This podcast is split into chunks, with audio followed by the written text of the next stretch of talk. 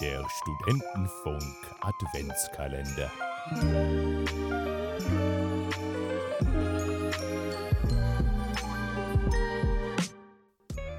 Endlich ist es wieder soweit.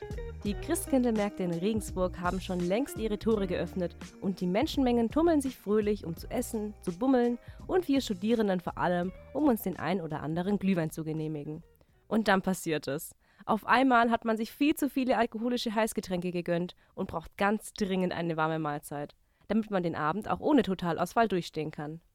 Natürlich gibt es an jeder Ecke Bratwurstsemmeln und weitere tierische Leckereien. Aber was, wenn man Veganer ist? Keine Angst, auch für euch gibt es eine relativ große Auswahl, wenn man weiß, wo man suchen muss. Los geht's am Bismarckplatz. Dort stehen zwar nur zwei Stände, doch an einem gibt es leckeres Chili sin Carne mit Baguette. Von dort aus führt der nächste Weg zum Halbplatz, wo wie immer der Lucretia-Markt stattfindet. Hier gibt es saisonale Snacks wie Maroni und den Christkindlmarkt-Klassiker Baumstriezel. Doch es hört noch nicht auf. Einer der Stände bietet neben Kartoffelchips, die ja sowieso vegan sind, auch einen Veggie-Burger an. Diesen sollte man aber ohne Käse und mit der Tomaten statt der Burgersoße bestellen. Auch die Falafel, die es am selben Stand gibt, sind, wenn sie mit Tomatensauce bestellt wurden, vegan. Einen Stand weiter gibt es indische Chapati, also Fladenbrot mit Füllung. Auch das Curry könnt ihr hier genießen. Dafür müsst ihr aber explizit nach der veganen Variante fragen, denn sonst ist es nur vegetarisch.